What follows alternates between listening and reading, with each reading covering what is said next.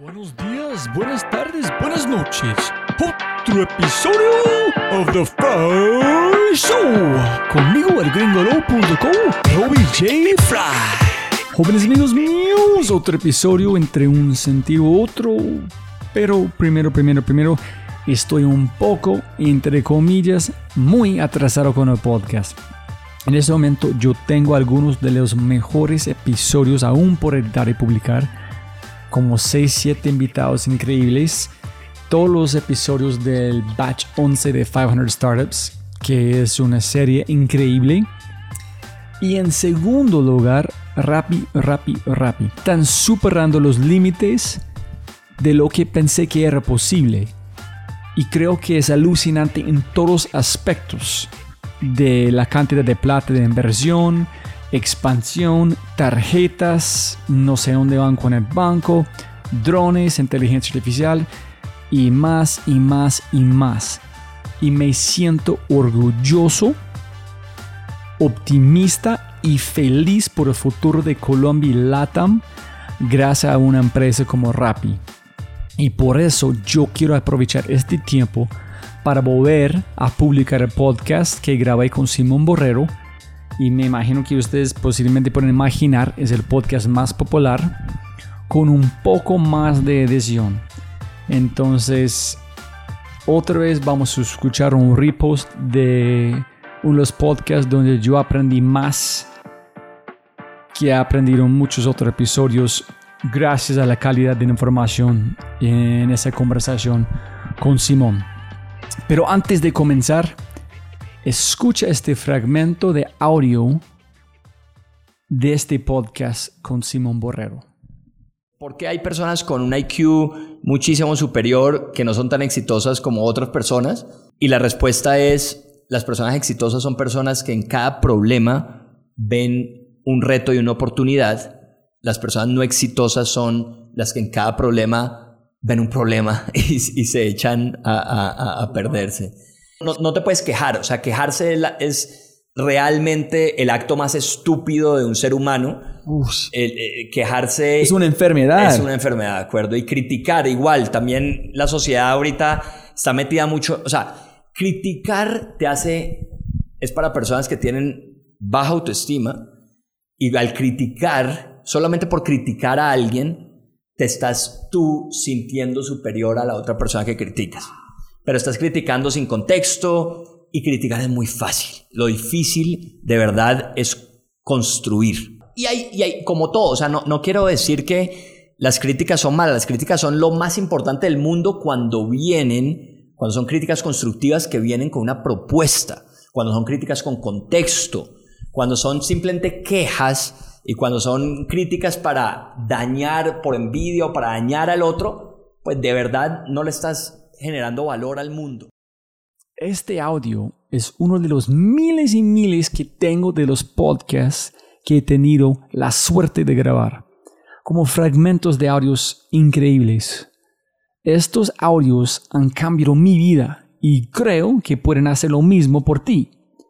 Por eso yo quiero invitarte a probar mi nuevo micro podcast privado.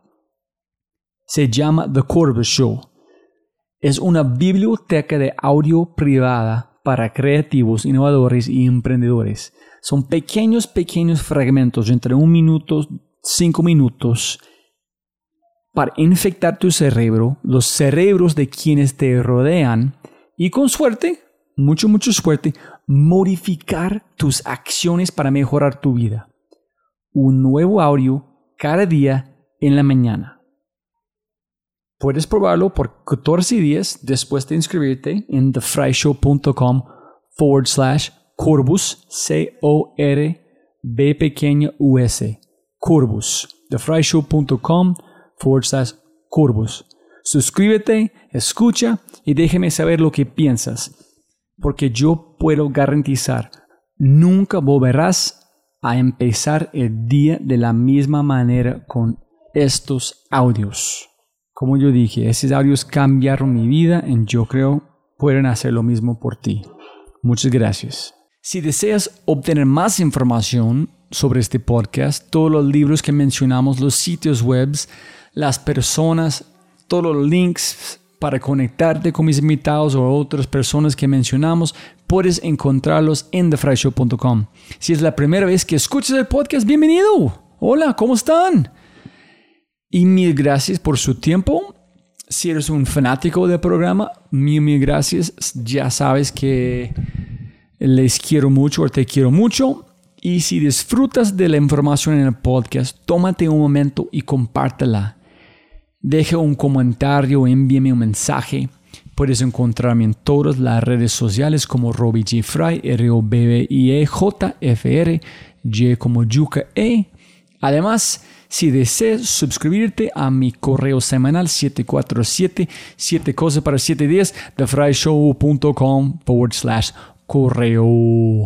Otra vez, el podcast privado con los audios pequeños de fryshow.com forward slash Corbus, C-O-R-B pequeño U-S, The Fry Show Live, thefryshow.com forward slash live, L-I-B pequeña E, y el último, thefryshow.com forward slash correo. Con ese dicho, arrancamos con el show.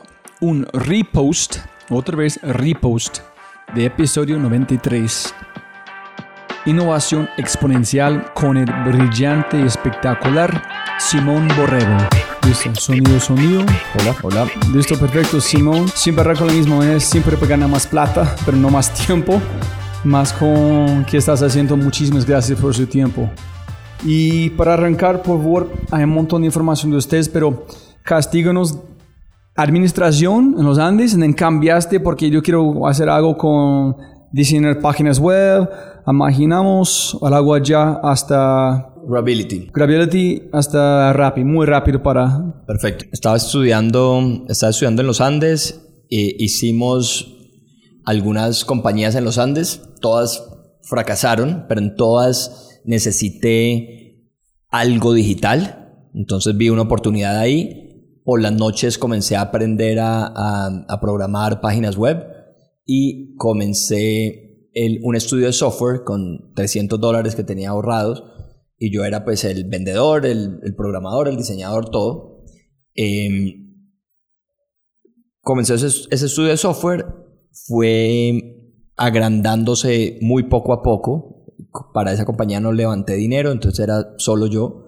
Ese estudio de software crece a punta pues de mucho sudor a, a tener más de 300 desarrolladores y tuve mucha suerte porque en, esa empresa trabajé con gente tremendamente emprendedora entonces de imaginamos comenzaron a salir otras compañías. Pero en su juventud siempre fue como una persona más que ingeniero, más desarrollador, o fue solamente de necesidad, yo puedo hacer tengo que hacer algo, arrancamos con esta empresa. ¿Cómo fue su juventud? ¿Cómo llegaste a este cambio de no ser CEO de una empresa gigante, pero ser como un emprendedor CEO? más que mejor dicho, aprendí a desarrollar páginas web por necesidad, pero mi, mentalidad siempre ha sido de, emprendedor y mi objetivo era, por nada del mundo me voy a graduar y voy a trabajar en una compañía normal. Ya sabía. Ya sabía y por eso comencé a hacer empresas y empresas y empresas a ver si alguna me resultaba y no tenía que trabajar en otro lado. Pero ¿qué fue el chip en su mente que, porque normalmente que yo he visto con muchos de mis invitados, trabajan por una empresa. Este no es para mí. Sí. Tengo que ser mi propio jefe en hacer un cambio o un, un hábito al lado, un hobby. Porque tú sabías si o sí yo voy a arrancar el mío. La verdad no sé por qué. Lo que, lo que sé es que desde muy, muy pequeño, desde los, no sé, 11 años, ya sabía que iba a tener mi empresa. Y de pronto es porque mi papá tenía su propia empresa y eso era normal como en la familia. ¿Qué empresa tiene su padre? Mi, papá tiene una empresa de construcción. Pero ese es diferente, es tener su propia empresa, pero no un emprendedor. ¿O piensas que es emprendedor también? No, él, él, él fundó esa compañía, sí. Él la fundó desde cero. Él era abogado y, y, y, decidió montar una compañía de construcción y, y esa fue... Su... ¿Porque una necesidad también? Total, total, total. Entonces sí, para mí eso de pronto era lo, lo normal, pero pero bueno, lo, lo, lo, lo tenía muy claro y, y, prefería estar trabajando en una empresita que era pues de un solo empleado al principio eh, que ir a, a, trabajar en una, en una gran multinacional. Qué pena, pues solamente está muy interesado por la familia en Colombia, que tú sabes, muy distinto en los Estados Unidos. Claro. ¿Qué viste en su padre que tú dijiste, yo quiero hacer esto también. Fue felicidad, fue tener control, porque es una cosa así, mi padre tiene su propia empresa, yo voy a arrancar a tomar control de su empresa, pero ¿qué viste? no sé si es, estoy buscando algo que no está allá, en su padre, yo quiero tener este también. La verdad es, el, el, tema del control eh, sí puede afectar. Creo que soy me gusta ejecutar y me gusta ejecutar rápido y, muchas veces no poder yo tomar la decisión y yo arriesgarme y dar el salto, eso, eso como, que me hacía ruido, no me imagino, obviamente durante la, universidad sí estuve eh, trabajando en un par de empresas, dos mesecitos o cosas así, donde la experiencia era interesante, pero era lenta. Entonces, si es un tema de poder tomar decisiones rápidas, creo que para mí siempre, siempre ha tenido mucho valor. Listo. Entonces, allá sus empresas hasta Gravability. Comenzamos Gravability con, con Sebastián Mejía y, y con Sebas comenzamos a vender. Gravability, ¿qué es? Es un software para, para comprar de una forma diferente los productos de supermercado. Entonces es... Pero ¿cómo llegaste a esa idea? Es como más o menos como eh, white paper design. Sí, todo se parece igual, pero la marca está allá para... ¿Cómo llega la idea? La verdad, eh, la idea fue en una... ¿Qué es Grability? Grability es que en vez de mostrar los productos como en un e-commerce normal en, en, cuadritos, era poder navegar un supermercado como en, los, en las góndolas o repisas virtuales. Y esa idea salió de escuchar una entrevista entre Steve Jobs y Bill Gates, en donde durante toda la entrevista, todo lo que dice Bill Gates, Steve Jobs lo voltea a mirar como, qué aburrido. Y en un momento Bill Gates dice, le preguntan, ¿qué va a pasar con la tecnología? Y esto es como 2003, antes del iPad, todo. Y él responde, hasta hoy nosotros nos hemos, nos hemos adaptado a la tecnología a partir de hoy la tecnología se va a adaptar a nosotros. Entonces, por ejemplo, si quiero un libro, voy a estirar la mano y voy a hacer como si tomo un libro de una repisa. Y en ese momento Steve Jobs lo voltea a mirar y, dice, y hace cara como que esto está interesante. Y yo ya sabía que él había hecho lo del, lo del, pues lo de iBooks, digamos, que es como se muestran los libros ahí. Entonces dije, si estos dos gigantes como que están de acuerdo en que ese es el camino, ¿cómo cogemos esta idea y la explotamos a otras industrias? No, no, no, Juan, en serio, fue en esta conversación la chispa Total, no, esa noche me quedé, yo me, o sea, yo, estaba, yo estaba despechado porque me había dejado mi exnovia y era una Semana Santa, nadie estaba en Bogotá, eran las 11 de la noche, yo estaba viendo esa entrevista y me quedé hasta las 4 y media de la mañana haciendo prototipos de cómo el usuario podía hacer pues el eh, arrastrar el producto de la góndola a la canastica, entonces la canastica le íbamos a poner abajo y... Pero ¿por qué directamente a comida y no algo más? Y ya has estabas pensando en su mente, como masticando, marinando sobre los mercados? Estaba pensando, pues ya lo del bookstore estaba hecho, entonces pensé en dónde más. Entonces comencé pensando, de pronto tú llegar a un McDonald's y pedir los combos, pero ah, ¿para qué? Entonces después pensé en un supermercado y pensé en poner pantallas en un supermercado para que la gente llegara al supermercado y por pantallas poder recorrer el supermercado, pero pues para qué poner una pantalla en un supermercado si ya habían comenzado a salir estos iPads y, y estos iPhones en donde la gente iba a poderlos tener desde su casa. Y ahí me hizo clic y cuando de verdad me hizo clic fue cuando pensé, voy a poner una canastica abajo y yo voy a poder simplemente, en vez de hacer drag and drop, simplemente como tirar el producto a la canasta abajo, que es una experiencia súper cool en, en, todos los pues, desarrollos de Gravity. Y eso me hizo clic y, de ahí comenzó el tema. Esto estoy hablando hace eh, ocho años pero hiciste con, primero con dibujos o todo fue desarrollado, fue con algo similar en el momento de como Envision o... No, esa noche fue eh, sketches en una hoja horribles y, y ya después tenía la suerte de, pues, de tener Imaginamos, entonces llegué a Imaginamos y les dije a un grupo de ingenieros muy cracks, entre ellos Takeshi, que, que es nuestro ingeniero ahora más crack de iOS, que está con nosotros desde esa época. Y, y Takeshi y, Leo, Leo Posada, que es un diseñador increíble, comenzamos a ya hacer el diseño bien y, comenzar a hacer prototipos de, de esto en, pues en, en iOS. Y, y con esto nos ganamos un reconocimiento en el Wall of Apps en el, en el CES de Las Vegas. Y, fuimos entonces a Las Vegas a, mostrar uno de los 20 apps más innovadores. Pero, estás saltando pasos. Listo. Dibujos a su equipo. Que no puede dormir. Necesito ver como, muéstrame cómo es real para tocar si es la misma sensación que tengo en mi mente. Si me siento igual como Steve Jobs. Cuando toco, es algo emocional. Es más de un producto, es una conexión emocional. Desde ya, ¿cómo empezaste? ¿Fue solamente en idea por cualquier mercado? Como vamos a Walmart, ¿cómo llegaron? ¿Cómo fue su proceso de quién van a probar primero? ¿Quién es mi mercado? entonces, sí, recuerdo las, las épocas de, desarrollo del producto, éramos tremendamente exigentes con el detalle, la aceleración del producto bajando a la canasta, la desaceleración ya llegando a la canasta, los detalles de cómo deslizaba por la repisa. Todo eso eran horas y horas de trabajo eh, y mucha paciencia del equipo. ¿Y siempre tú eres muy obsesivo como este? Sí, sí, sí, siempre. yo puedo ver dos huequitos de arriba en la canasta, este verduro van a caer un poquito más, necesito tres. Total, en eso sí es, es, es, es, es mucha la obsesión y, y, y también la suerte de, de, de haber trabajado con, con, con, ingenieros y con diseñadores. También Jonahan Buitrago trabajaba en ese momento con nosotros y, y entendían, porque porque si no entienden el feedback, es como este tipo de que está hablando, es mucho loco. tener la suerte de trabajar con personas que entienden el feedback y la importancia de esos detalles es lo que hace la diferencia. Entonces, bueno, hicimos un gran prototipo.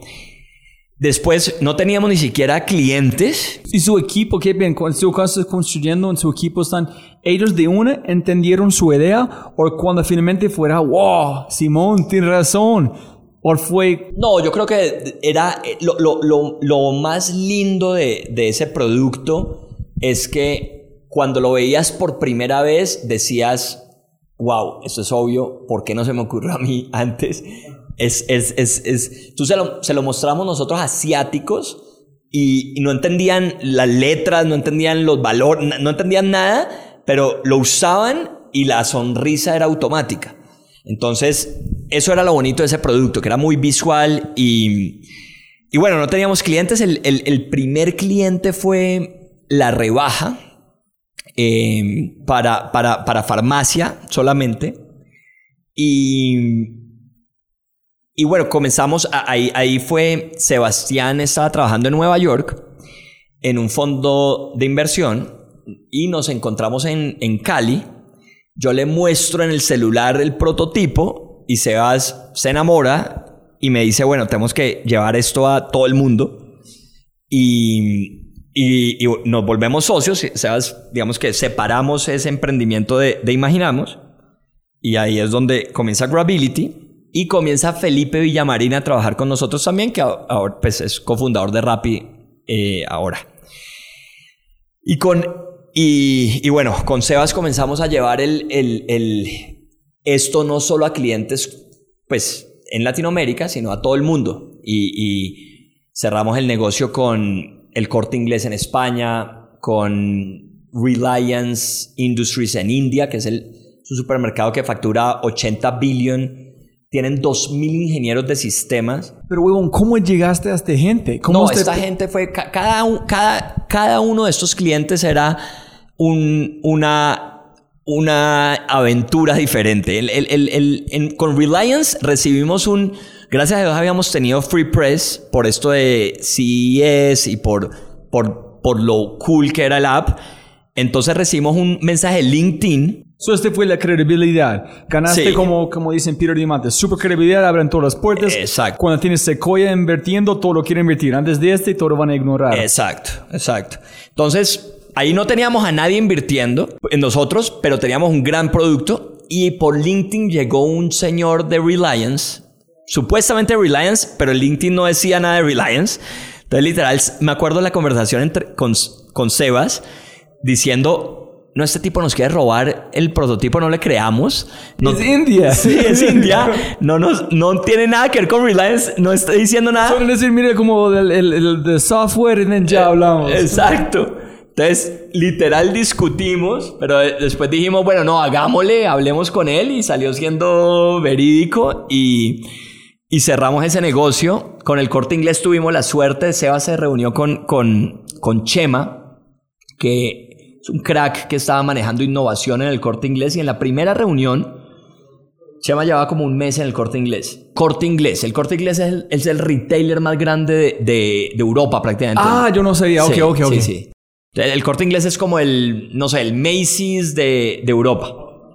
Y em, también tienen supermercados. Entonces él estaba, en, él estaba en innovación, llevaba un mes y nos dijo, no tengo presupuesto todavía, no tengo nada, pero si no me aceptan este proyecto, renuncio. Eso lo dijo en la primera reuni- reunión. Listo, otro paso atrás. Eres colombiano, pensando que puedes llegar a cualquier lugar en el mundo sin miedo. Y otro, cuéntame por qué tú pen- no estás sin miedo, o no sé si tuviste miedo, ustedes dos, y cómo es. Ustedes nunca preocuparon como mucha gente en Colombia. Ellos van a robar nuestro diseño. Ellos van a robar que tenemos. Como ustedes nunca están preocupando que, listo, estamos mostrando cómo funciona un, un mercado. Alguien más puede hacerlo. ¿Cómo fue su mentalidad que no preocupa de este en pensar, wow, podemos conquistar el mundo? Sí, eso es un buen punto. Entonces, sobre, sobre la preocupación de que te van a robar la idea, eso es un buen consejo a todos los emprendedores, es olvídense de ese tema, porque lo que vale no es la idea, vale la ejecución y punto, y, y comiencen, hay gente que dice, no, pero no quiero hablar con esta persona para que no tenga la idea, no, tienes que comenzar a tener miles de conversaciones para recibir feedback. Y recibir ese feedback te permite ejecutar más rápido por el camino correcto. Entonces hay que dejar ese miedo. Y no tiene patente en ese momento, No, ¿no? bueno, en- entonces, yo estoy hablando sobre una idea. La idea vale muy poco. Ya cuando estás hablando de diseños, cuando estás hablando de diseños y cosas muy únicas, pues sí tienes que tratar de protegerlas. La idea o un business model es lo que no deberías tratar de proteger, deberías tratar de ejecutar. Pero cuando tú presentaste a este lugar en India, eh, Europa, ¿tuviste un patente en ese punto Sí, o en no? ese momento, pues la patente se demoró mucho en salir, ya la tenemos otorgada, pero, pero se demoró mucho en salir. La patente literal la, la, la hizo, no la hizo ni siquiera un abogado, la hizo Andrés Bilbao, que es otro de los cofundadores de Gravity. En, con Andrés la historia es que fuimos a almorzar, yo, le, yo ni siquiera tenía todavía diseñado el producto, entonces le mostré el dibujito y él con el dibujito dijo, yo quiero invertir en esto. Y Andrés, el trabajo de Andrés en ese momento, porque Andrés se fue a- a hacer su MBA, el trabajo de Andrés fue hacer la patente. Y era un colombiano que no era abogado, que escribió una patente en inglés y la logramos obtener la patente en Estados Unidos. Ay, qué cabeza, es espectacular. Y la... Y durante ese grupo, Sebastián, Andrés, ¿alguien dijo, hijo de puta, el mercado de este es gigante? ¿O solamente fue enamorados con el diseño en la idea de cómo funciona?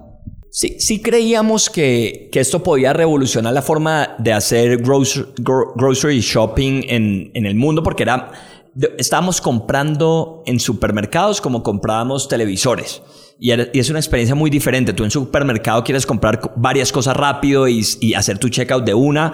En cambio en Amazon tú quieres hacer doble clic, ver las especificaciones, etc. Entonces era un, cambio necesario en el mundo de, de un producto mucho más expedito para poder hacer tu, tu compra de groceries. Entonces, sí creíamos que había un gran potencial para cambiar toda la forma de comprar supermercados en el, en el mundo. Y Sebastián, pues tenía, Sebastián había vivido en, en Turquía, había vivido en Europa, había vivido en Nueva York, entonces, pues nos, nos impulsó desde el principio a, bueno, guys, vamos a coger una maleta y a ir a recorrer el mundo con el producto. Pero ¿qué, qué dijo él cuando vio? ¿Por qué dijo, hijo de pucha, yo quiero, yo quiero ser parte? ¿Qué, qué vio? ¿Vos?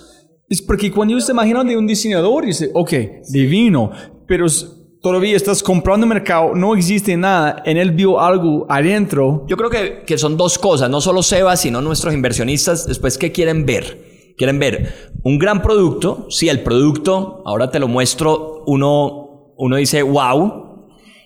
Pero además de un gran producto es un emprendedor que ya ha ejecutado, porque eso, eso da credibilidad y es alguien que hizo pues las cosas pasar, digámoslo así, no es, no es alguien que nunca ha emprendido.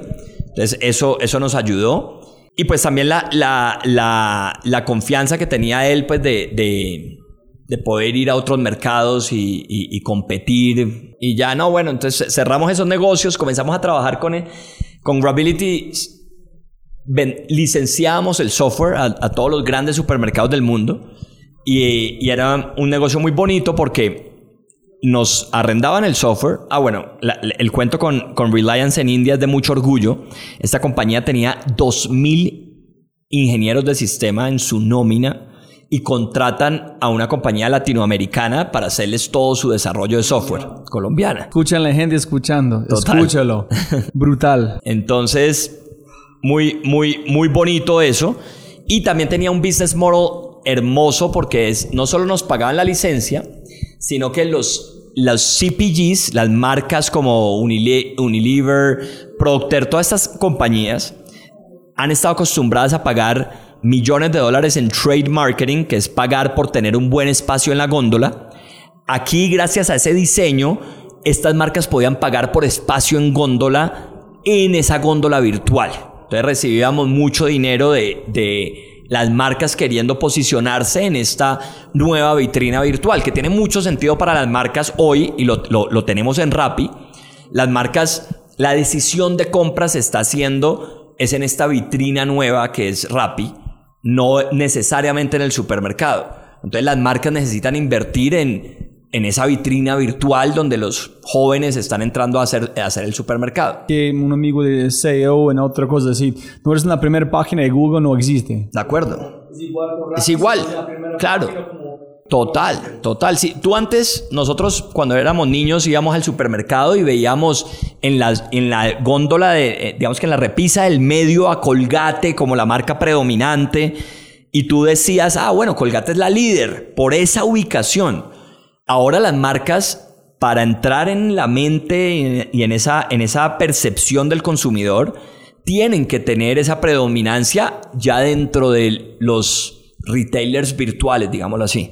Entonces son nuevas formas de, de hacerlo. Trabajamos con estas grandes compañías y después lo que comenzó a pasar es que nos comenzamos a aburrir de la lentitud de estas grandes compañías. Entonces nos comenzamos a aburrir de trabajar con ellos y comienzo como a, impulsar a, a, nuestros inversionistas de hacerlo nosotros mismos porque la las los usuarios están muy contentos con el UX y la experiencia antes de, la, de hacer la compra pero después la logística de estos supermercados era terrible, te lo entregaban al otro día, te lo entregaban con unas ventanas de tres horas, en donde casi que te tocaba pedir permiso del, al trabajo para decir voy a recibir mi mercado en, en un window de tres horas. Entonces eh, eh, dijimos, bueno, ¿por qué no hacemos la logística nosotros y hacemos todo nosotros? Al principio, obviamente, los inversionistas de Grability como que no querían que nos desviáramos, tal. Entonces, lo vendimos como, bueno, déjenos hacer este experimento que va a ser como un caso de éxito que nos va a servir para seguir vendiendo Grability a los demás. Y perfecto, entonces así, así digamos que lo, lo vendimos y comenzamos a desarrollar Grability. Y fue un proceso muy interesante en donde comencé a coger, mm, poner a más y más desarrolladores, perdón, comenzamos a desarrollar Rappi.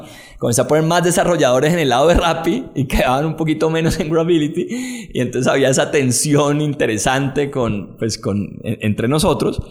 Y... Espera, espera. La gente que están en Grability mirando gente saliendo a hacer algo, Oye, pucha, ¿qué están haciendo ellos? Ese se parece mucho más interesante. Yo quiero ser parte de este. Y, y Andrés, por ejemplo, Andrés Bilbao se ríe hoy que Andrés ahora es pues, uno de los grandes líderes de Rappi, me, me, me decía en ese momento, Simón, no, te robas una sola persona más para Rappi, que, que esa no es la prioridad.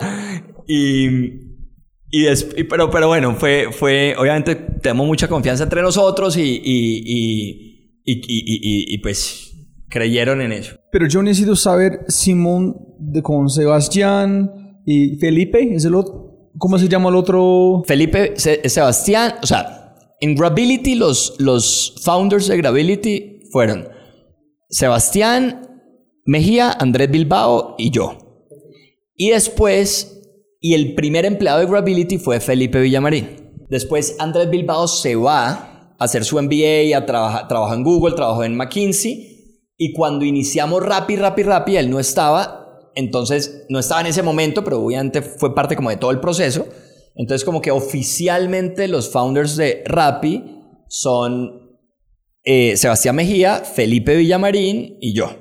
Cuéntame cómo fue la conversación, porque es muy sencillo verlo en un espejo. Sí, claro, domicilios, bicis, motos, Colombia, congestión, etcétera, etcétera. ¿Cómo funciona aquí? Tan sencillo. Pero ¿cómo fue la conversación para ustedes? Hijo y pucha, hay algo allá, algo especial si convertimos Gravity en un mercado colombiano con la velocidad que queremos. ¿Cómo fue la conversación para finalmente, no, tenemos que, la, como la, este combustible internamente que una rascanita internamente que tiene que Sí. rascar o no van a dormir. Sí, hay, bueno, lo primero de nuevo es, es lo que te decía de que nos, nos comenzamos a frustrar de la velocidad, teníamos muchas ideas, le contábamos a, un- a uno de los clientes la idea y nos decían, me encanta esa idea, hagámosla en marzo.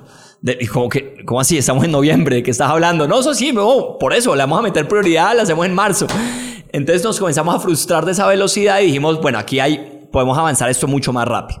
Segundo, en Latinoamérica es perfecto para Rappi porque tienes dos grandes grupos de personas viviendo en la misma ciudad caótica. Tienes personas que tienen todo en la vida menos tiempo y tienen otras personas que de pronto son estudiantes, son personas más jóvenes o son, no sé, un guarda de seguridad que, que tiene el tiempo libre después de su turno, pero no tiene suficientes ingresos. Este fue parte de la conversación, conectando estos puntos en la Sí, sí, sí, conversación. total. o sea, la oportunidad en Latinoamérica era, por medio de tecnología, conectar a estas personas que hoy están desconectadas.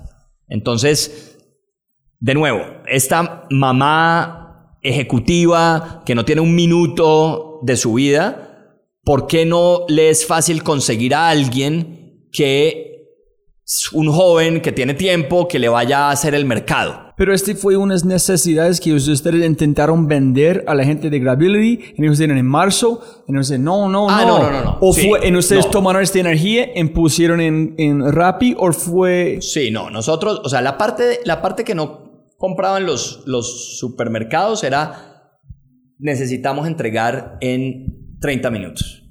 Ese fue, esa fue la gran frustración. Esto funciona si entregamos eh, supermercado en 35 minutos. Y para ellos era un absoluto imposible. Entonces ahí fue cuando comenzamos a pensar un modelo que nos permitiera entregar en 35 minutos. ¿Y cuál es ese modelo?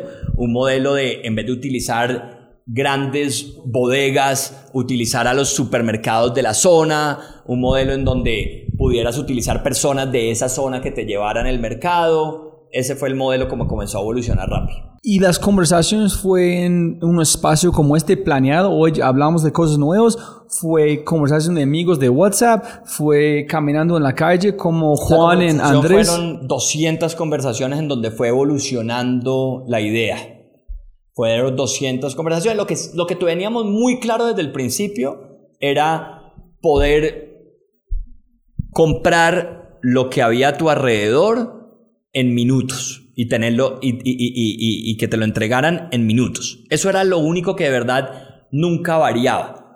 Ya después, si, por ejemplo, nosotros, Rappi comenzó sin restaurantes. Rappi comenzó solo con supermercaditos de, la- de las esquinas. Y, y tuvimos mucha suerte y teníamos un campo abierto donde los usuarios nos podían pedir cualquier cosa. Y si algo hemos hecho bien en Rappi es escuchar a nuestros usuarios. Entonces los usuarios nos comenzaban a pedir restaurantes que no tenían delivery, farmacia, supermercados grandes. Nos comenzaban a pedir dinero en efectivo a domicilio para no salir al cajero. Cualquier otra empresa del mundo lee ese comentario y dice, esta gente está loca y sigue en su... Nosotros nos demoramos dos días desde escuchar eso en montar Rappi Cash, que es como no tener que salir al, del, pues, al cajero, pides por Rappi 200 mil pesos y te lo llevan a tu casa en 15 minutos, que hoy representa el 6% de las ventas de Rappi, no es, no es algo pequeño. Simón, cuando ustedes empezaron a hablar y hablar, se demora mucho, tenemos que hacer nuestra propia cosa. ¿Cuándo finalmente fue suficiente para decir, tenemos que hacerlo sí o sí? Fue un, como una bola de nieve Ah, no, no, no, agrandando. esa- ustedes sí dijeron fue- un día, no más. Hacemos, hacemos rápido, ya de un, no más esperando. Convencemos nuestros inversionistas, la junta, etcétera, a hacerlo. No, yo creo que fue muy rápido la decisión. Nos tomamos un, un par de mesecitos alineándonos todos, pero la decisión fue muy rápida y fue ya necesitamos hacer algo nosotros directamente al consumidor y de pronto algunos eh, pues todavía no tenían tanto afán de hacerla como otros, pero, pero la decisión fue muy rápido, ya después fue que todo el mundo como que estuviera de acuerdo. ¿Cuándo fue el momento de cómo llegaron a Y Combinator? ¿Cómo fue la velocidad antes de... Yo sé que usted es muy joven todavía, pero cuéntanos en la época temprana de ustedes, ¿cómo llegaste Andreessen Horowitz? ¿Fue antes de Y Combinator? No, después, después. después. Sí, Entonces necesito saber como casi cuatro cosas muy importantes. ¿Cómo es el pitch? Guti dijo que ellos ayudaron a pensar gigante, que fue es que es especialistas en Y Combinator, ver el, el futuro. Nosotros comenzamos Rappi en, en, en agosto del 2015, hace, hace un poquito más de tres años, y, y comenzamos a crecer, comenzamos a explotar. Fue la empresa que más rápido ha llegado a 200 mil pedidos en el mundo, comparada con Deliveroo, comparada con cualquiera, cualquier otra a nivel mundial, ¿Pero por qué? porque la necesidad era enorme. O sea, esta ciudad es un desastre. Sí, sí, pero domicilios estaban antes de ustedes, ¿no? Sí, pero Entonces, con, o sea, Domicilios es una gran compañía, pero Domicilios se apoyaba en los domiciliarios de los restaurantes que siempre hacían delivery. Lo que hace domicilios.com es, tú tienes los restaurantes que siempre hacen delivery, que son los de pollo, las pizzas, lo de siempre, y ellos pues, en vez de tener que llamar al restaurante, pues lo automatizaron ellos, que fue una gran ide- idea en su momento. ¿Qué pasa? aparte de esos restaurantes que son los que tenían el delivery, tenían sus motos, había un mundo de restaurantes increíbles que no tenían delivery, porque no tenían ese servicio. Esos restaurantes fueron los que hicieron explotar a Rappi. ¿en este fue chispa número uno por ustedes o fue más escuchar sus No, clientes? eso fue ¿Cuál- cero chispa nuestra. Eso fue cero idea nuestra brillante. Eso fue, de nuevo, Rappi se lanzó como tienda de barrio. Pero gracias a ese campo donde el usuario podía pedir, nos comenzaron a pedir todos esos restaurantes. Entonces, 100% de encontrar el job to be done, Total. ustedes escalaron. Total. Sin encontrar el job to be done, ustedes son otra empresa duplicando otra empresa. Absolutamente. Holy shit. Solamente un campo de cuéntanos qué quieres. Queremos escuchar. En escuchamos, aquí es. Cuéntanos más. Wow. Total, no, no, no, no era solamente un campo, porque la verdad fue un poquito arriesgado, fue, dinos lo que quieres y te lo llevamos en minutos. O sea, no es como dime lo que quieres y te lo pongo en un mes. No, no, no. Dime lo que quieras y a nosotros mismos nos tocaba ir al restaurante a hacer el pedido y llevártelo para, pues, para que eso cogiera tracción. ¿Y los, en los donuts? A los donuts fue... ¿Fue Krispy Kreme o Dunkin'? Nunca explicaste. Maric, yo no voy a descargar una aplicación por un Dunkin', pero un Krispy Kreme Sí, creo, posible. que, creo que eran Krispy Kreme. creo que estaban llegando a Colombia apenas, entonces era súper, súper... Es súper ah, cool. Era súper cool un Krispy Kreme, pero sí, la, la historia de los donuts es que literal la, nuestro plan de adquisición de usuarios era decirles, te regalo un donut si te bajas el app. ¿Y qué es ese app? No importa, coge un donut, bájatelo y vas a ver que te ayuda para tu vida y, y eso es lo que hacíamos. ¿En qué barrio arrancaste? Aquí en... 93? En, en- no, en Chico, sí. Sí, la verdad es porque teníamos la oficina ahí y, y era natural. Y er- era un buen sector de muchas oficinas y, y de mucha residencia también. And then, ¡puf! explotaron. Sí, comenzó a explotar. ¿Ustedes estaban esperando por este y ustedes dijeron, hijo de pucha? Sí estábamos esperando por eso y ya habíamos hecho, pues imaginamos, Grability y con Rappi sí creíamos que iba a ser algo muy especial desde el inicio. México se lanzó muy rápido, se lanzó a los cuatro meses antes de, de YC. Em, ¿Con qué plata se está expandiendo hasta México? con ah, eh, para Rappi sí levantamos de, de, de Friends and Family y, y sobre todo Friends pues porque Em, y, y, con ese dinero, y con ese dinero fuimos, fuimos a México también. Entonces comenzamos a crecer súper rápido y, y era muy emocionante. Al principio, yo, o sea, era muy raro porque no sabíamos, cuando lanzamos, creíamos que iba a ser un, iba a explotar de una. Las primeras dos semanas lanzamos y hacíamos todo esto de regalar donuts, de todo, y como que no arrancaba. Y entonces tuvimos unos, unas conversaciones de, uy, ¿será que esto se iba a arrancar o qué está pasando y tal? Entonces no está funcionando al principio. los primeros 15 días como que no cogía mucha tracción. Fue 100% exponencial. Cuando sí, siempre que nada está moviendo, después de un momento estás al codo en ya y puta. Sí, sí. ¿Qué fue la conversación? Ay, ¿qué hacemos? Sí, no, no. Y pues obviamente, digamos que como, como líder, uno tiene siempre que, pues que pues que transmitirle esa confianza al equipo, entonces eran momentos difíciles, pero pues nosotros éramos, bueno, como que, guys, mejoremos esto, cambiamos esto, escuchemos este feedback, montemos esto, y de un momento a otro comenzó a escalar y escalar y escalar y, se volvió una locura. Pero si ustedes de verdad, en un sentido, en el mito lean, en este momento pues tenemos que hacer un pivot, la gente no está usando van a convertir menos de tener paciencia en esperar un poquito más for market fit. ¿Qué es tu opinión de este? ¿Cómo fue, fue intuición que dijeron, no, que queramos un poquito más, agua ya, esperamos para market fit? ¿Cómo fue esta conversación? No, es, es, es raro porque están los dos lados de la moneda. Algunos dicen, hace un MVP ya, y, y hay otros que dicen, sí, hagamos un MVP, pero mi eh, definición de MVP, la definición de Steve Jobs de MVP es bastante diferente a la de cualquier otro ser humano. Un MVP para Steve Jobs era un producto hermoso, espectacular, que casi que hubiera sido el producto final de cualquier otra compañía. Entonces ahí está la diferencia. ¿Qué es un MVP de verdad? Nosotros lanzamos un producto cuando lanzamos Rappi. Rappi era un producto muy atractivo visualmente con de cientos de horas de trabajo. No fue hagámoslo rapidito que medio funcione y no era un appcito básico, era una app que tenía mucho por mejorar, pero era una app que llevaba trabajándose ocho meses con, sin, sin, sin descansar los fines de semana. Y gracias a Gravity. Y gracias a Gravity. fue como años de también de producción. Mucho de eso. Nos, yo en, en, en particular no, no, no soy muy de MVP, soy más de tener mucha determinación y, meterle muchas horas a cada cosa que vas a hacer, porque decidir abandonar algo eh, rápido sin haber hecho tu verdadero mejor esfuerzo me suena raro. Obviamente, sí creemos mucho en MVPs para intentar nuevos servicios, escuchar a los usuarios y hacer una pruebita rápido, todo eso es importante como primeros pasos, pero no como el paso antes de renunciar a lo que estás haciendo. O sea, sí deberías arrancar rápido, pero no deberías renunciar rápido. Entonces arranca rap, más rápido posible con algo tú has tenido orgullo en un sentido. De acuerdo. Pero no renuncia rápido. De acuerdo. Ok.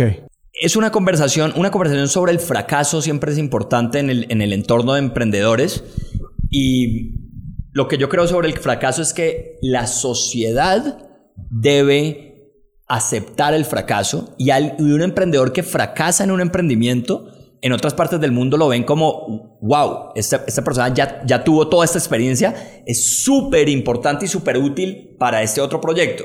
En cambio aquí un emprendedor que fracasa es un fracasado y eso es absolutamente tonto. Pues es que yo aprendí en este en el podcast, estoy encontrando que es el ADN innovador colombiano. En uno es destructivo.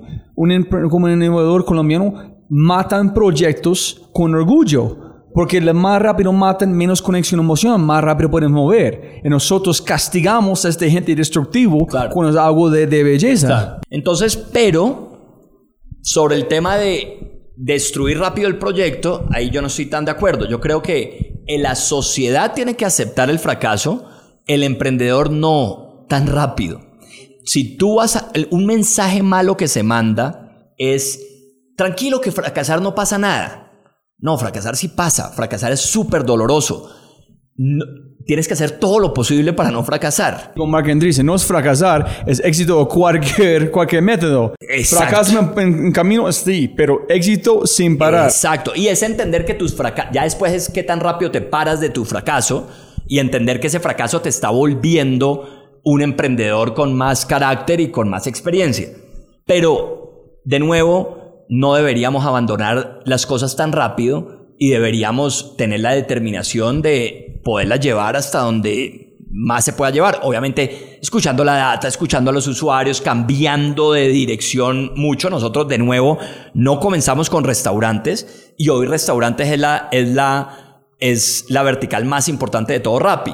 Entonces, ¿eso qué es? ¿Hiciste un pivot o no? No, no, no. Rappi es Rappi. Rappi lo que quería hacer es, pues, digamos que solucionarte tu vida, darte tiempo de vuelta, llevarte cosas que están a tu alrededor. Rappi sigue siendo Rappi, pero no fuimos tercos en, en, en, pues las cosas que de verdad querían los usuarios. Entonces piensa que hay una diferencia entre abandonar y destruir. Sí. Porque ellos no abandonaron, pero se llegan a un punto cuando, ok, obviamente no está funcionando, no quedamos con un zombie, pero matamos y seguimos. Sí. Pero siguieron, en- ¿tú te recuerdas por qué pensaste que fue algo más allá? Esper- esperamos un poquito más, no abandonarlo. La, la verdad, la verdad, el feedback de los usuarios era espectacular. Ok, Era- ok, ya es. Sí. Y Combinator dice que es muchísimo más importante tener 100 usuarios que absolutamente aman tu producto que tener 10.000 que más o menos les gusta tu producto. Con Rappi tuvimos eso. Tuvimos un grupo pequeño desde el inicio que les cambió la vida el producto. Entonces eso, eso nos ayudó a poder esperar ese tiempito de no mucha atracción, porque sí teníamos gente que, que lo estaba agradeciendo, poquita, pero gente que lo estaba agradeciendo. Ustedes disfrutaron su propio proyecto, ¿no? Sí, Es claro. Como ustedes dan orgullo que han hecho. Tal. Sí, allá. es- Ok, entonces, finalmente tracción, hijo de pucha, está moviendo. ¿Qué fue el próximo paso? Bueno, de- después cre- crecimos y en enero ya, habían, ya se habían cerrado las inscripciones de Y Combinator, pero no solo se habían cerrado, sino que ya había comenzado el batch, el, el semestre. Es como aplicar a Harvard cuando ya ha empezado el semestre. Entonces, estaba cerrado todo, pero por allá había un, un, un botón de late application y también estaba cerrado. Y por allá más escondido había un botón de late, late application.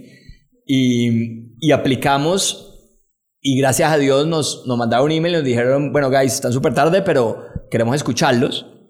Hicimos una entrevista por Skype y después te piden que vayas a entrevista a San Francisco. Es un vuelo de 7 horas para una entrevista de 10 minutos. Y cuéntame su pitch en este momento. ¿Tuviste que hacer un pitch o solamente fue preguntas? ¿O fue un pitch? Esa entrevista es muy compleja porque son solo 10 minutos en donde no te van interrumpiendo, no te dejan hablar un minuto más, pero te van interrumpiendo para, para sacarte como la información más importante. Y en ese momento lo que, lo que quieren ver es, ya les había gustado el negocio y por eso te hacen ir hasta allá para la entrevista. Querían ver un poquito el carácter de los emprendedores y querían ver si de verdad había como ese fuego en los ojos para poder hacer algo grande. Sí, ellos son muy enfocados en, en los emprendedores. Fuiste allá, ustedes este 10 horas llegan allá y pucha, estamos en Y Combinator. Oh, la No, conversación. Hicimos, hicimos la entrevista, tuvimos la conversación. Eh, usualmente todos los blogs que habíamos leído, todos decían, sales lo- después de esos 10 minutos y te sientes horrible. Todo el mundo que quedó aceptado en los comentarios decía, sentí que me fue pésimo en los 10 minutos. Nosotros salimos, nos miramos y dijimos, la reventamos. Entonces no entendíamos qué estaba pasando, qué quiere decir, eso quiere decir. Y te dicen, a las... Eso es al mediodía. Y te dicen al final de la tarde, te vamos, te mandamos un email si te decimos que no, o te llamamos si te decimos que sí. Entonces tú estás seis horas esperando, rezando para que no te llegue un email. Y nos llamó... eh, ¿Llamó a quién? ¿Quién tiene el celular funcionando en los Estados Unidos? Llamó, no, no, compramos. Felipe me acuerdo que compró una SIM especial para que entrara la llamada. Y, y, y nos, nos, nos, nos- llamó Paul Bouchet, que fue el inventor de, de Gmail. Y nos dice, señores, queremos invertir en ustedes. Eh, bueno, uno pues, felices cuando comenzamos, no, vénganse para allá, para acá, ya esta misma noche. Estamos en un Starbucks, cantamos, gritamos y, la gente allá sabe el valor de Y Combinator, entonces todo el mundo en Starbucks extraños nos felicitaban, fue, fue, fue, un momento muy, muy especial. Qué memoria tan linda, ¿no? ¡Wow! Y eso totalmente cambió la historia de Rappi. So, cuéntanos sobre la importancia de Y Combinator y por qué no hay más personas en Y Combinator de América Latina o de Colombia. No, gracias a Dios, gracias a la gente de Platzi, gracias a Rappi, gracias a, todos los nuevos que han entrado, ahora Colombia es uno de los países que más tiene emprendedores en Y Combinator. Hemos, le hemos abierto las puertas a muchos más y ya Y Combinator está viendo el potencial de Latinoamérica. Eso, es algo muy importante que está pasando. Entramos, entramos a YC, en ese momento habían muy poquitos de, de Latinoamérica, pero comienzan a medirte ellos con metas quincenales de crecimiento. Y Rappi comenzó a cumplir y a sobrepasar todas esas metas quincenales de crecimiento. ¿Ellos buscan que 10%? Ellos, ellos buscan por lo menos un 7% semanal. Semanal. Eh, en ese momento Rappi estaba creciendo al, sí, al, al 8, 9, está creciendo como un 40% mensual, una locura. Y, y éramos, estábamos allá ustedes están allá en San Francisco mientras su equipo está aquí creciendo como duplicando su empresa cada, mes o cada semana. Sí, sí, sí. Pues 40% mensual es duplicar literal cada dos meses. El, el, estás, o sea, de acuerdo, nosotros estamos allá, recibimos algo muy bonito del equipo, que fue un email donde dijeron, guys, tenemos X, no me acuerdo, teníamos como 50 días para Demo Day, que Demo Day es el momento en donde Y Combinator le presenta todas sus compañías al grupo de inversionistas más importantes de, Silicon Valley. Entonces tienes unos minutos para hacer el pitch. Eh, creo que son dos minutos, una locura así, o tres minutos y mucho. Y recibimos un email del equipo diciendo, tenemos apenas 60 días, queremos trabajar estos 60 días derecho, sin descansar un solo domingo y este grupo de personas pues tiene hijos o está pasando por algo tal, o, entonces ellos pues no van a, no queremos que no trabajen y pues los vamos a apoyar, pero todos este resto de personas vamos a estar en este plan. Y fue un tema muy bonito porque fue un tema no impuesto por nosotros, o, sino que el mismo equipo diciendo no vamos a perder la oportunidad de Y Combinator y vamos a pegarle a todas esas métricas de crecimiento y era una belleza ese momento, la cultura del equipo, la pasión, que gracias a Dios la hemos mantenido por todo este tiempo, pero obviamente ese equipo inicial, que eran unas, ya en ese momento eran unas 40 personas, 50 personas, pues van a tener un recuerdo increíble siempre. Como el hombre de que trajo como el gerente de Uber, um, Carlos Ángel, está diciendo cómo fue ser parte en el ojo de huracán en un momento. Es como listo, entonces, Combinator cambió todo ese momento. ¿Cómo fue el proceso? ¿Cómo, ¿Qué dijeron? ¿Qué recomendaciones para un pitch? ¿Cómo fue su pitch? ¿Cómo practicaron su pitch, Se practica, se practica eh, por semanas y, y se practica, uno practica literal puliendo, eh, me acuerdo que contratamos profesora de inglés para pulir el, ese acento malo que tenemos nosotros. Em, eh, practicar mil veces, hacer grabaciones, escucharlas por la noche, la entonación, eh, cambiamos el mensaje cien mil veces y, y después, bueno, hicimos, hicimos el pitch, em, sale muy bien, gracias a Dios, y tenemos, tuvimos más, en, Demo Day, los inversionistas tienen como una aplicación que es como un Tinder, en donde dicen, me interesa o no me interesa. Y tuvimos más interés que cualquier otra compañía en los últimos cinco años de Y Combinator. ¿Y por qué piensas? ¿Por qué es...? El pitch eh, explicaba la gran oportunidad y ese océano azul que, que es Latinoamérica, explicaba qué tan increíble es que te puedan traer de todo por un dólar, porque en Estados Unidos obviamente el delivery es mucho más costoso. Entonces, Claro, el delivery en Estados Unidos era para, para la el almuerzo, tal, pero no para un café. Si, si, es, para, si es para un café, eh, pues no ibas a poder eh, pues, pues no, no, ibas a pagar tanto de delivery para un café. Entonces poder pedir de todo por un dólar y que te lo traigan en minutos es revolucionario. Y eh, también la parte de, les hacía mucho clic, nosotros en Rappi en ese momento siempre decíamos, si Amazon hubiera comenzado hoy, hubiera comenzado con, con mobile first, no hubiera comenzado en desktop, hubiera comenzado obviamente para smartphones, hubiera comenzado con ultra fast delivery, hubiera comenzado con las verticales de más alta frecuencia, que son supermercados y restaurantes. Tú ves a un Amazon tratando de ir hacia allá, Rappi comienza desde ahí. Entonces el nuevo Amazon pues va a ser un Amazon que entiende pues, pues esas tendencias de instant gratification, de que todo el mundo tiene un smartphone, de que todo el mundo quiere las cosas rápido, de, de la falta de tiempo de las personas. Entonces eso, digamos que, que, lo hizo muy coherente. ¿Tú piensas que en Amazon van a llegar a comprar ustedes?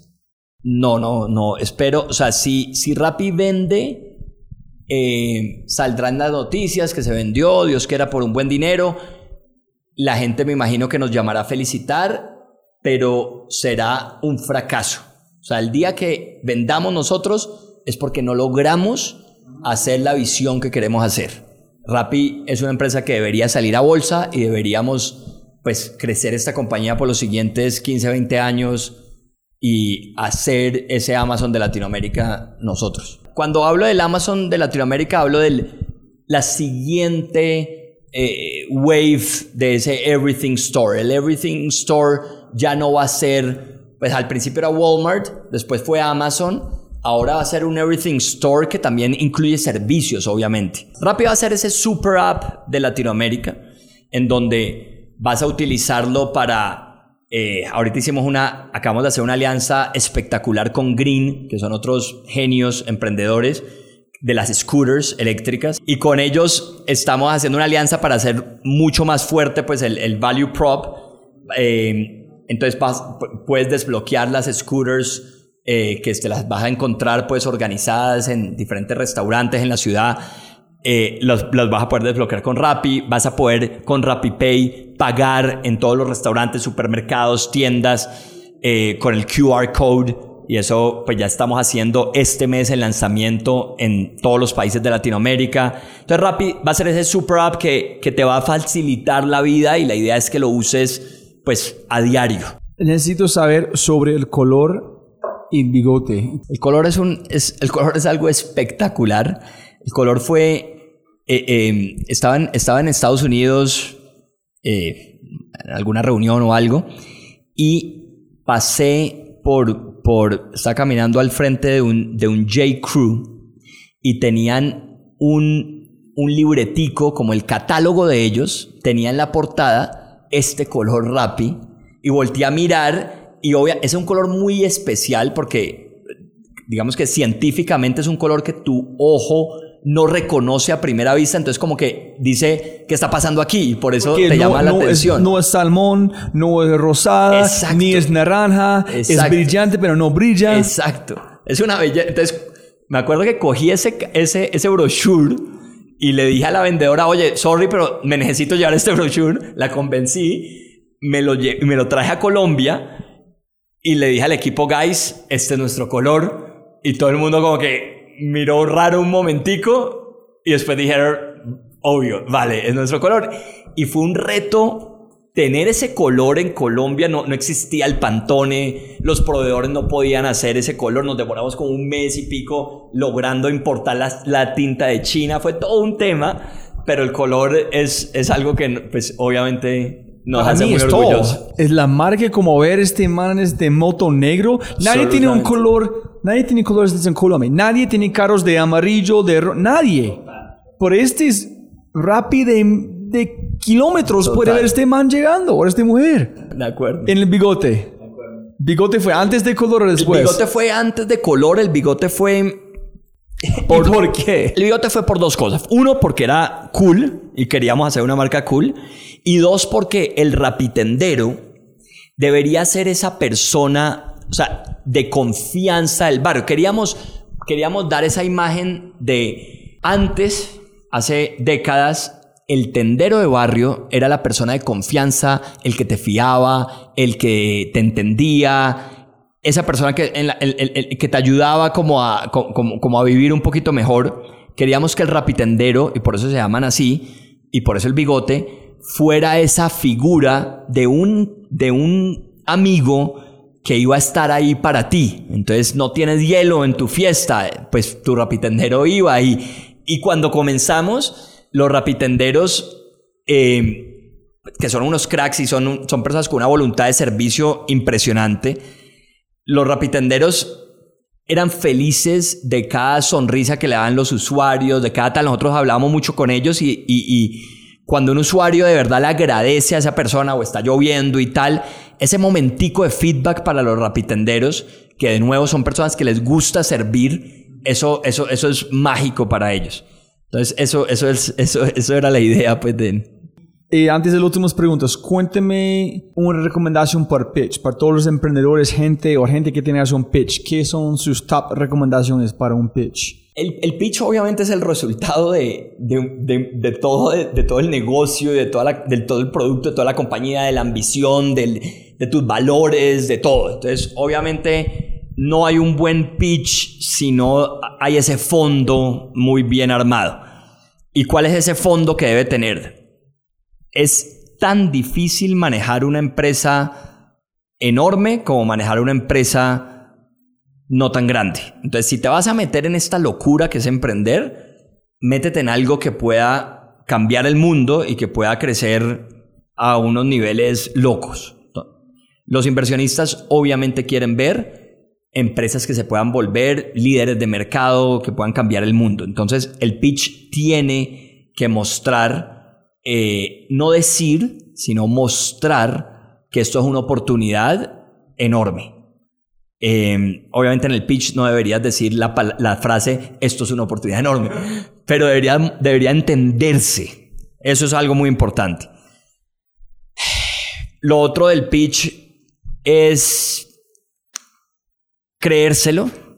Creo que eso es lo que, lo que nos ha ayudado a hacer lo que hemos hecho es que de verdad no lo, no lo creímos y de verdad creíamos, gracias a haber trabajado en Imaginamos, después ido a, a, a YC, vimos que nuestros ingenieros eran en Colombia iguales y en muchos casos bastante mejores que los ingenieros de Silicon Valley.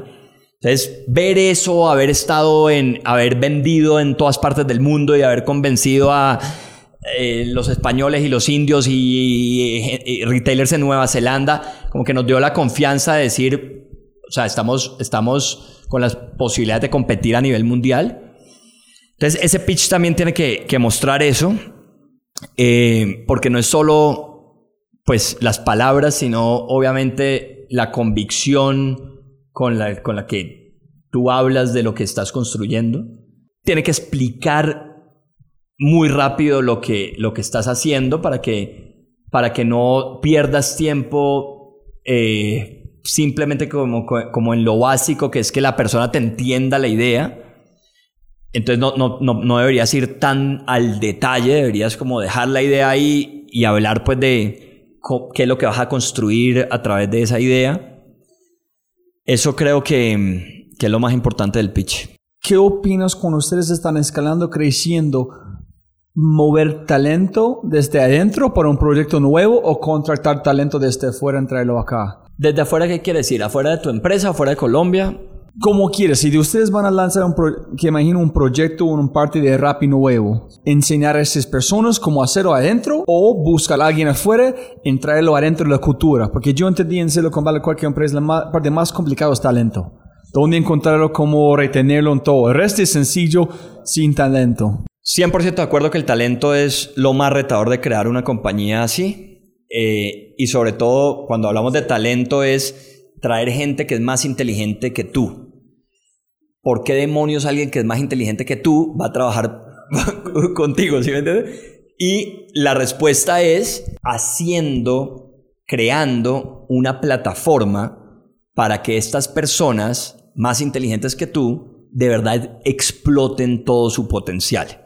¿Qué quiere decir? Hacer una empresa donde no haya ego, no haya política, no haya burocracia, no se tomen las decisiones jerárquicamente, sino que por medio de del debate, de la data, se tomen la decisión. Lo, lo más frustrante, yo, yo, yo quería tener mi propia empresa, principalmente porque no me iba a aguantar a un jefe tonto frenándome una idea.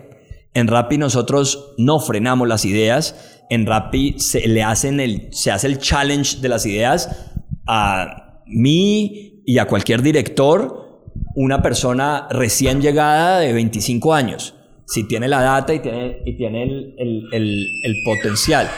Entonces, creo que es eso, es, es de verdad para... No vas a contratar un- el mejor talento del mundo simplemente con dinero y vas a, vas a traer el mejor talento del mundo si le vas a permitir, si respetas de verdad estas personas, sus ambiciones, sus sueños y vas a estar trabajando para que estas personas de verdad exploten. Si tú le muestras a las personas, a estas personas tan cracks, que dentro de Rappi o trabajando con otras, alrededor de otras personas igual de cracks de, que ellas, van a poder lograr cosas todavía más grandes que ellas solas, pues ahí es donde la- le hace clic a estas grandes personas que se han unido a Rappi y, y pues han dicho, sí, yo con este grupo creo que me puedo comer el mundo y me gusta la cultura y ahí es donde, ahí es donde pues hacen clic. Jeff Bezos dije, dijo, yo estoy trabajando en mi mente, en mis proyectos para 2021. Tengo gente que son capaces de generar la idea en 2018. Ustedes también tienen esa mentalidad. No, Estamos absolutamente no. Jeff Bezos es un gigante y es el sensei y yo creo que Jeff dice eso ahora. Yo no creo que Jeff diga eso en el año 3 de, de Amazon. cómo reciben sus ideas nuevas, porque yo tenía un amigo que trabajó con Uber cuando arrancaron, a ver cada domingo algo, o un día del mes fue un día de, lo- de locura. Cuéntame las dos cosas más locuras, intentamos, mariachis, como perros y, y gaticos en los carros. ¿Dónde ustedes encuentran sus ideas nuevas? Las, las ideas nuevas las encontramos. Entonces, todos estamos operando y, y- y la empresa todavía está en un momento muy joven eh, como para que los founders estén simplemente pensando en ideas a tres años. No somos muy de ese estilo, somos, somos, nos gusta ejecutar, nos gusta probar las ideas con, con el mercado y, y- y transformando. Las buenas ideas salen de hacer una mezcla de algo que leíste en un libro, más ocho conversaciones con los usuarios, tres conversaciones con rapitenderos, ver qué está pasando en Nueva Zelanda, eh, estar teniendo un mundo de conversaciones con otros founders en donde eh, te explican errores que cometieron. Entonces, creo que es, es un es siempre estar teniendo muchas conversaciones todo el día y rebotando tus ideas con amigos, con, eh, con, tu, con tu novia, con todo el mundo. Todo el día nosotros estamos rebotando ideas y recibimos de vuelta cosas hermosas en algunos momentos y recibimos de vuelta también algunos feedbacks que son como que, que es esta estupidez que estás diciendo y pues pensar otra cosa. Entonces, no son momentos... eh, ¿Orgánico o es estructurado aquí? no, cero estructurado. Es absol es, mejor dicho, no es que sea cero estructurado, está absolutamente metido en la cultura de la empresa para tener esas conversaciones de pasillo todos los días y estar buscando cómo revolucionar una nueva industria. Entonces, si alguien tiene una buena idea, golpeen la puerta, oye, tenemos que hacer este. Yo hablé con esta persona, pensé, mire este. Total, es, es mucho más orgánico. Tres mejores libros o en top of mind en este momento. Tres mejores libros. Principles de Ray Dalio. El nuevo, me nuevo. gusta. Sí, te voy a decir tres libros muy nuevos No, está bien, está bien. Te voy a decir los tres más nuevos y después el, el, el, ma- el mejor de, de, de todos.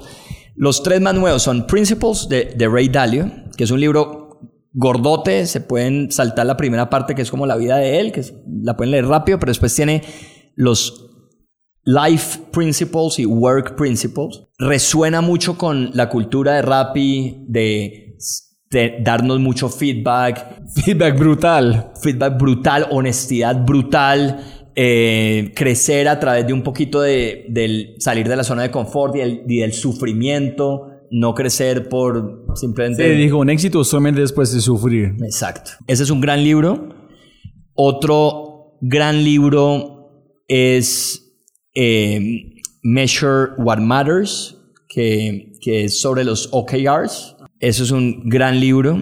Eh, y de, pronto, para, para mezclar, eh, mezclar no solo libros de negocios, hay un libro que se llama, que es un clásico, pues, que, que se llama How to Win Friends and Influence People, que, que es un libro que debería leer todo el mundo en el colegio, que te explica cómo relacionarte con otros seres humanos y ser una persona pues empática y una persona que sinceramente se preocupa pues por, por la gente que tienes alrededor. Ese libro es un, yo creo que es un must. Y tú mencionaste un libro sobre un entrepreneur o emprendedor no ven problemas, ven oportunidades, doesn't complain, doesn't bitch y fixes en que fue como tú mencionaste. Ese es otro gran libro que, que, que se llama Positive Intelligence y que, que habla, pues, lo dice muy claramente, y es por qué hay personas con un IQ muchísimo superior que no son tan exitosas como otras personas. Y la respuesta es, las personas exitosas son personas que en cada problema ven un reto y una oportunidad. Las personas no exitosas son las que en cada problema ven un problema y, y se echan a, a, a, perderse. Entonces, es, ese mindset es, es, muy clave. Ese mindset también habla mucho de, la cultura de Rappi, que es... No tienes choice. De acuerdo. Si ustedes son gente como con todas las quejas, total, ustedes van total. a morir. No, no, no, no, te puedes quejar. O sea, quejarse es realmente el acto más estúpido de un ser humano. El, el, quejarse... Es una enfermedad. Es una enfermedad, de acuerdo. Y criticar igual. También la sociedad ahorita está metida mucho, o sea, criticar te hace, es para personas que tienen baja autoestima y al criticar, solamente por criticar a alguien, te estás tú sintiendo superior a la otra persona que criticas.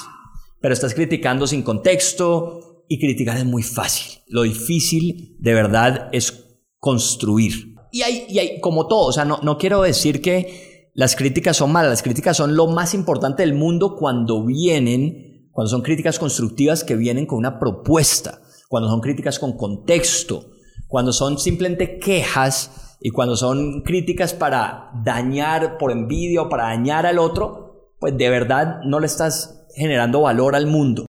Es muy colombiano criticar para criticar si un colombiano tiene éxito.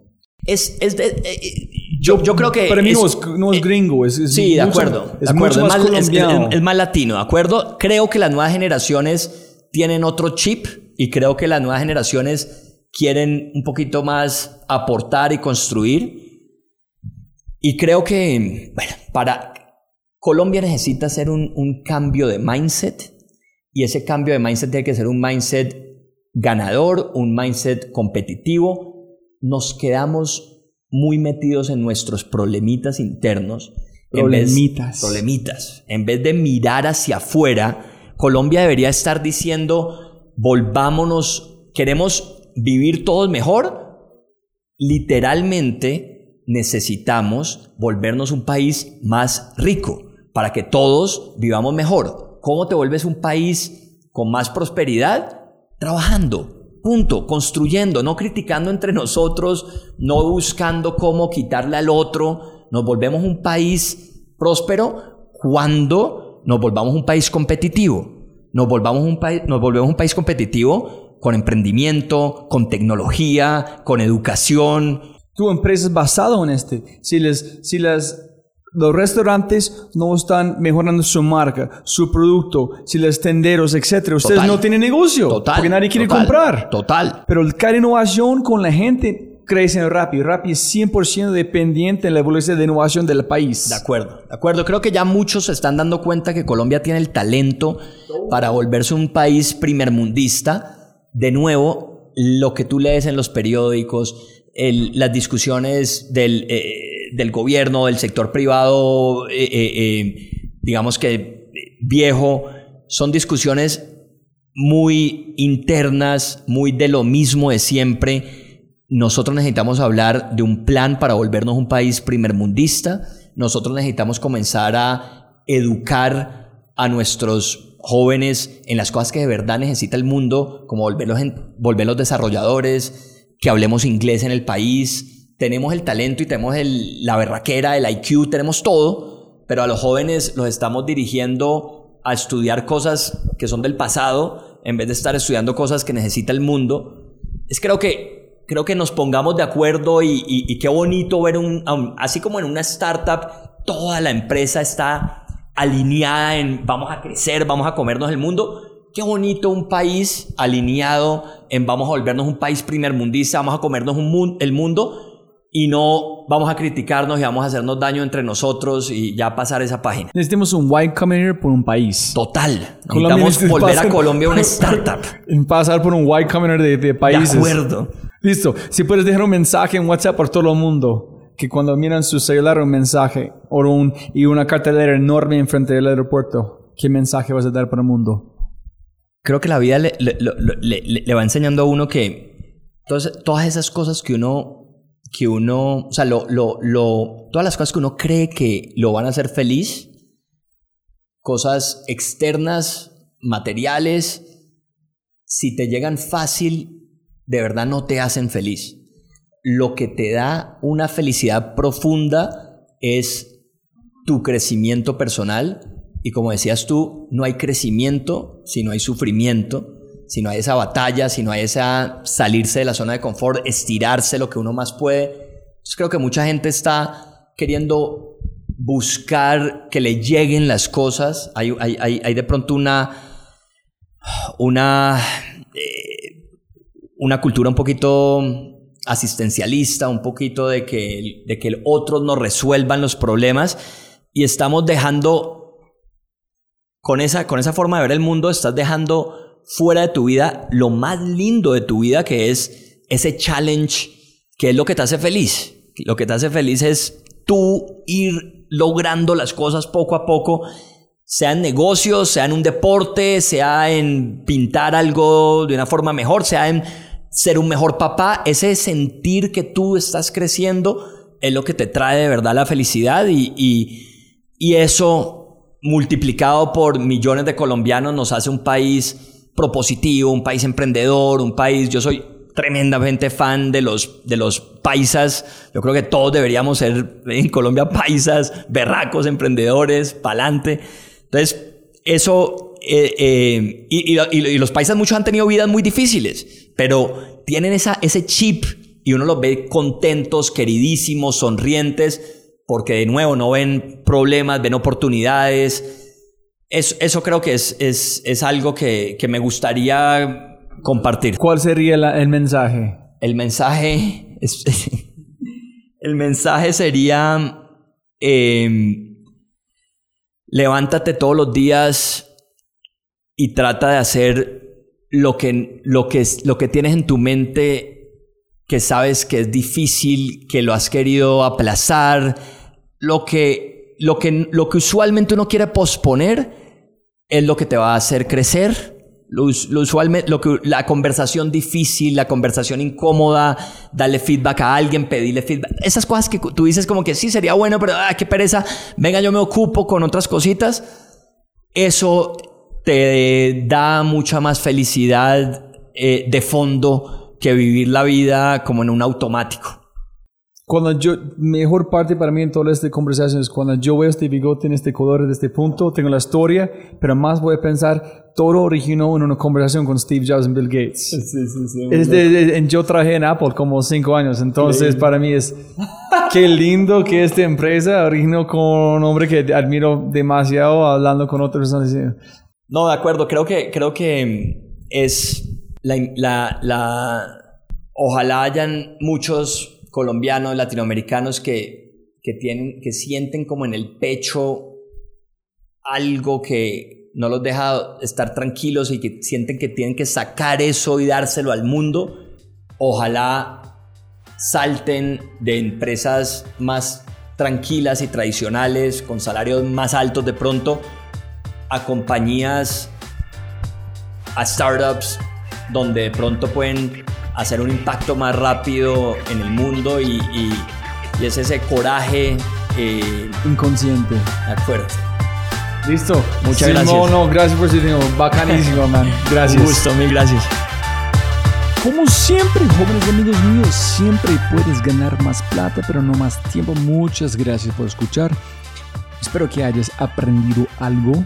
Ojalá con este podcast en particular te hayas inspirado, inspirado en comer y conquistar el mundo. Te, te sientas con ganas de hacer algo creativo, innovador.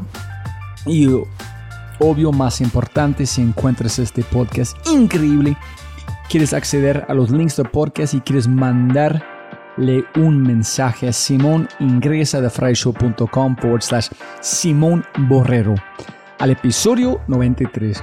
Da clic en alguno de los links y sus redes sociales y envíale un mensaje, pregunta o agradecimiento. Y una vez más, mi correo semanal 747 7 cosas para 7 días thefryshow.com slash correo. The Fry Show Live, thefryshow.com slash live y el micro podcast The Show con audios diarios increíbles para derritir tu mente. thefryshow.com forward slash Corvus, C-O-R-B-U-S. Y con eso dicho, un abrazo gigante en este el próximo episodio. Un abrazo, chao.